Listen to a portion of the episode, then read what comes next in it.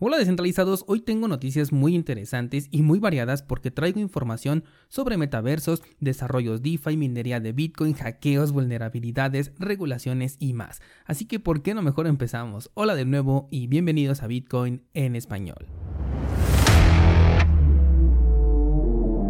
En este podcast adoptamos la filosofía de una economía sin intermediarios, una interacción económica punto a punto que nos permite transferir valor sin ninguna clase de restricción.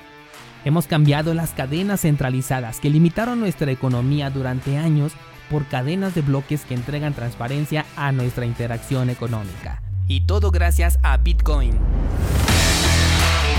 Te doy la bienvenida a Bitcoin en español un espacio donde somos libres, somos soberanos, pero sobre todo somos descentralizados. El mercado en general en temas de precios se encuentra bastante estable por el momento. Bitcoin no ha realizado ningún movimiento importante, por lo que sigue siendo un buen momento para acumular si es que es tu objetivo ir a largo plazo con la criptomoneda madre. Incluso si el soporte se llega a romper, este es un buen precio, el cual únicamente mejoraría si es que el siguiente movimiento fuera bajista, ya que con Bitcoin no es bueno ser cortoplacista o al menos a mí no me gusta. Así que mejor vámonos con las noticias porque tenemos mucho de qué hablar el día de hoy. Comenzaremos con un protocolo DeFi que verá la luz el próximo 28 de enero y va a correr en la red de Solana. A pesar de los problemas que hemos visto con esta red, Solana cuenta con la enorme ventaja de que los desarrollos y transacciones no paran en ella. No por nada la semana pasada Bank of America dijo que Solana podría convertirse en la visa del sector cripto, es decir, en la red por la que pasen la mayor cantidad de transacciones realizadas en el sector cripto. Bueno, pues el desarrollo del que te hablo se llama Hubble y se trata de un protocolo de finanzas descentralizadas, porque ya sabemos que nunca son suficientes. Este proyecto busca tener una moneda estable descentralizada respaldada por un colateral como la gran mayoría y para ello se han recaudado más de 10 millones de dólares de inversionistas centralizados, algunos muy reconocidos como por ejemplo crypto.com, de la cual por cierto traigo información muy importante, pero de eso hablamos en un momento más. El 28 de enero entonces se lanza la red principal con el servicio de préstamos en donde se acuñará la moneda estable USDH y con ella Hubble pretende lanzar servicios de préstamos sin garantía en el futuro, algo de lo que de hecho se ha hablado mucho con la DeFi 2.0 y para ello utilizará otro token, este ya no va a ser estable y lo vas a encontrar como HBB. Con esto, Hubble ofrece entonces un sistema financiero global y abierto según ellos dicen. Se escucha mm, innovador por alguna parte, pero no pude evitar recordar las palabras que ayer les comentaba que dijo Charles Hoskinson, en donde nos decía que las empresas están enfocando en repetir las palabras que la gente del sector quiere escuchar en lugar de ofrecer realmente una innovación. Y con Hubble es lo que yo siento, otro proyecto DeFi de préstamos con moneda estable. Y como estos proyectos pueden acaparar mucho dinero y realmente dar ganancias, sobre todo al principio, pues se vuelven muy populares. Como plus, utilizar la red de Solana, que es una de las más utilizadas actualmente, pues cumple con todo lo que los cortoplacistas buscan. Incluso estoy seguro de que vamos a ver este fenómeno replicarse en Cardano una vez que exploten los desarrollos de aplicaciones en Cardano. Y no está mal tener varias opciones en cada red, solamente estoy apuntando a que en este sector, aunque la innovación es muy constante, a veces como que se sobreexplota una de estas novedades.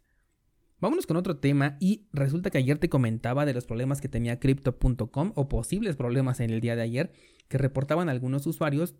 ante lo cual la empresa publicó que los fondos estaban completamente seguros, pero habían deshabilitado los retiros para verificar el origen de estas quejas de los usuarios que estaban reportando incluso pérdidas que como ayer te comenté no eran como para una noticia, pero sí era importante señalar que algo estaba ocurriendo dentro del exchange. Bueno, pues resulta que un tercero dice que sí es noticia porque específicamente una firma de investigación blockchain ha encontrado que los fondos de los usuarios realmente sí están en peligro porque se perdieron más de 15 millones de dólares en tokens Ether de crypto.com, los cuales de hecho ya están pasando por Tornado Cash para evadir la rastreabilidad.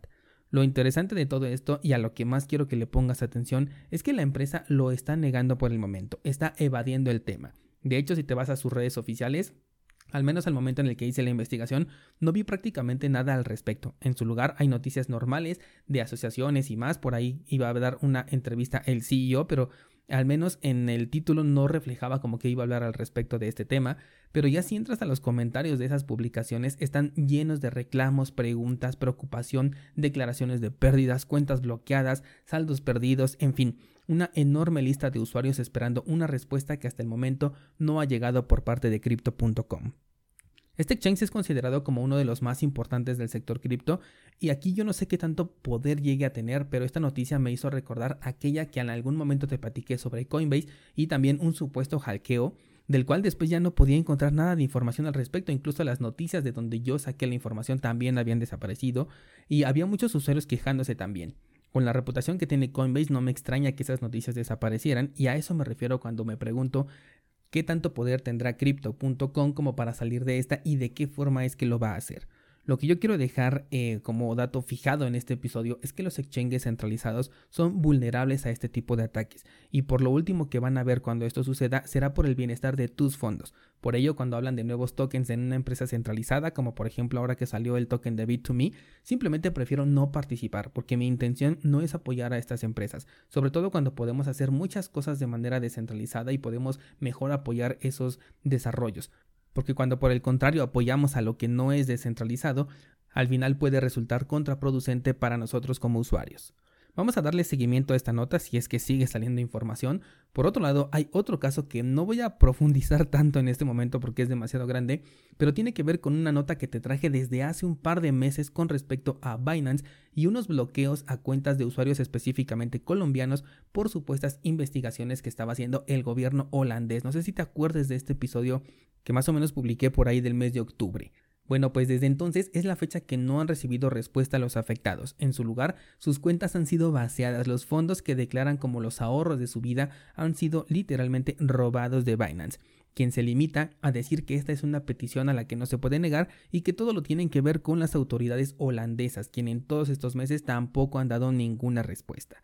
Aquí lo importante, aparte de la obviedad de que no debemos dejar nada de dinero dentro de un exchange centralizado a menos que estemos operando con él, es que Binance ya te he dicho que es un fantasma. Si algo llega a pasar como en este caso, no hay a quien reclamarle a pesar de que parezca una empresa bastante grande. Y además es parte de China, un país con el que no te quieres meter en cuestión de reclamos. Estos usuarios afectados, que no son 5E, son más de 100 usuarios que se están organizando para demandar, incluso fueron a la supuesta sede de Binance en Colombia, pero resulta que en el edificio ni siquiera saben que la empresa está alojada ahí dentro, mientras que la supuesta sede oficial se encuentra en un paraíso fiscal que es las Islas Caimán, pero sin una infraestructura física que nos permita saber que realmente está ahí. Yo tengo la sospecha de que Binance es la respuesta capitalista china al sector cripto, y es que el gobierno chino no da ningún paso en falso y tiene una doble cara donde por dentro son socialistas pero en el exterior ofrecen una especie de capitalismo, por lo que no me sorprendería saber que esta es una operación completamente orquestada disfrazada de una excelente oportunidad para los criptoentusiastas. Y es que con tantas opciones que ofrece este exchange la verdad es que debo reconocer que es muy eficiente en los servicios que ofrece, nunca he negado eso e incluso abiertamente he declarado mi admiración al trabajo que están haciendo pero siempre he sostenido que en un exchange centralizado tenga el nombre que tenga, no se deja nada para guardar. Te dejé el enlace a esta noticia en el grupo de Discord para que la leas completa, creo que te va a interesar bastante y tiene mucho más profundidad de lo que he comentado aquí. Traigo más noticias que no son tan positivas, así que vamos a darnos un respiro y hablemos primero de Xbox, empresa que ha declarado su intención de ingresar al metaverso a través de sus franquicias. Ellos compartieron que los videojuegos son uno de los sectores en donde el metaverso tiene mucho sentido y que en cierta forma de hecho ya cada juego es un metaverso porque ahí la gente ya entra y convive porque ahora tenemos esto, eh, esta capacidad de jugar en línea con una actividad en común. Lo único que haría falta sería aprovechar todo ello para crear un producto todavía más grande. Bueno, pues con esta premisa que nos dieron hace un par de meses, ahora Microsoft ha adquirido los estudios de Activision Blizzard por 69 mil millones de dólares, con el objetivo de enfocarse en el metaverso. Esta compra es un real movimiento importante dentro del sector de la tecnología porque se está llevando franquicias importantísimas como Call of Duty, Overwatch e incluso para aquellos que puedan ser jugadores casuales Candy Crush, que por pequeño que parezca fue un fenómeno en dispositivos móviles en su momento. El más afectado con todo esto resulta ser Sony, ya que la plataforma que compite con Xbox, que es PlayStation, se queda sin muchas de las franquicias líderes en ventas de la consola. De hecho, las acciones de Sony reflejaron este movimiento porque se desplomaron. Mientras tanto, Microsoft se está consolidando como uno de los buques insignia de los videojuegos y sabemos que está apuntando muy fuerte hacia el metaverso y no va a reparar en gastos para conseguirlo. Sin duda tengo demasiado interés en ver qué puede lograr una empresa de este tamaño que tiene una diversificación de negocios increíblemente fuerte y con fondos prácticamente ilimitados en temas de metaverso. Como lo hemos platicado en algunas ocasiones, es muy probable que el metaverso centralizado sea incluso más interesante y llamativo que el descentralizado, excepto quizás en ganancias de capital para nosotros como usuarios. Pasando a otra cosa, hace un par de semanas hablamos de los problemas en Kazajistán con respecto a temas políticos que afectaron a la minería de Bitcoin. En este momento ya fue restablecida en su totalidad, pero parece ser que ya no se está considerando como un paraíso para los mineros y están seriamente considerando una nueva migración. Además, se está apuntando a que la saturación de minería provocada por la migración de múltiples empresas después de que se prohibió en China la minería de Bitcoin hizo que la red se saturara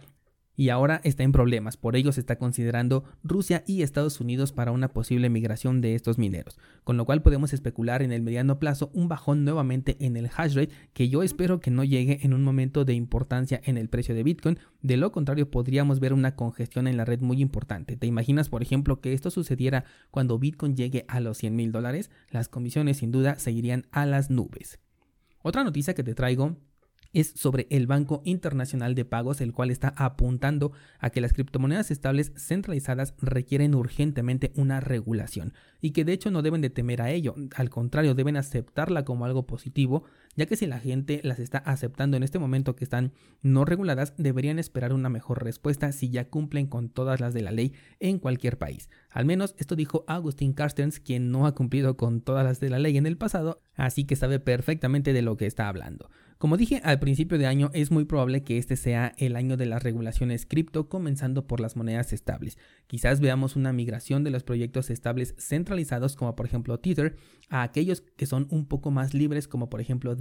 Por ello es que el nuevo proyecto del que te hablé al principio en la red de Solana y su moneda estable me parece relevante como para que lo conozcas y lo tomes en cuenta, porque si la regulación comienza a llegar, muchos usuarios pueden preferir el uso de las monedas algorítmicas al de monedas que ahora ya estarían controladas por un gobierno. De hecho, Cardano también está desarrollando su moneda estable algorítmica, que de hecho no me acuerdo del nombre de esta moneda porque estaba bastante feo, pero sin duda es una tendencia que seguirá creciendo este año. Y por cierto, recuerda que en las notas de este programa tienes los enlaces a los servicios que ofrecemos justo en la red de Cardano, por ejemplo, el pool para delegar tus criptomonedas y obtener recompensas, así como la página para que puedas crear tus propios tokens NFT en esta misma red.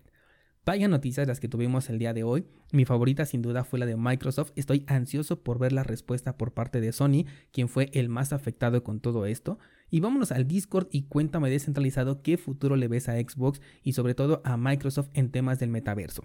¿Crees que se convierta en un competidor en ámbitos más allá de los videojuegos o se limitará a liderar un sector que hasta ahora ya domina a la perfección, consolidándose como el metaverso de los videojuegos, porque en este momento ni Sony ni tampoco Nintendo han dado pasos en este camino. Espero ver tus comentarios en el grupo de Discord para unirme con gusto a esta conversación y a ver qué cosas nuevas nos deparan el día de mañana en este loco criptomundo.